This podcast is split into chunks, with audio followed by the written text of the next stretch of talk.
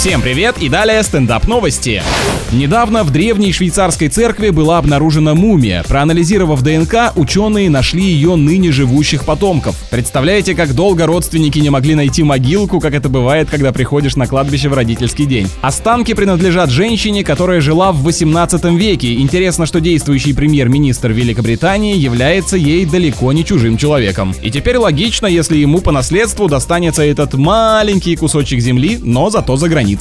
Британская семья владела древнеегипетскими статуями и не подозревала об этом. Фигуры стояли на заднем дворе, а перед переездом были выставлены на аукцион и оказались ценными артефактами. Так что садовых гномиков тоже лучше сначала показать специалисту, прежде чем выбрасывать или кому-то отдавать. Потому что, ну а вдруг?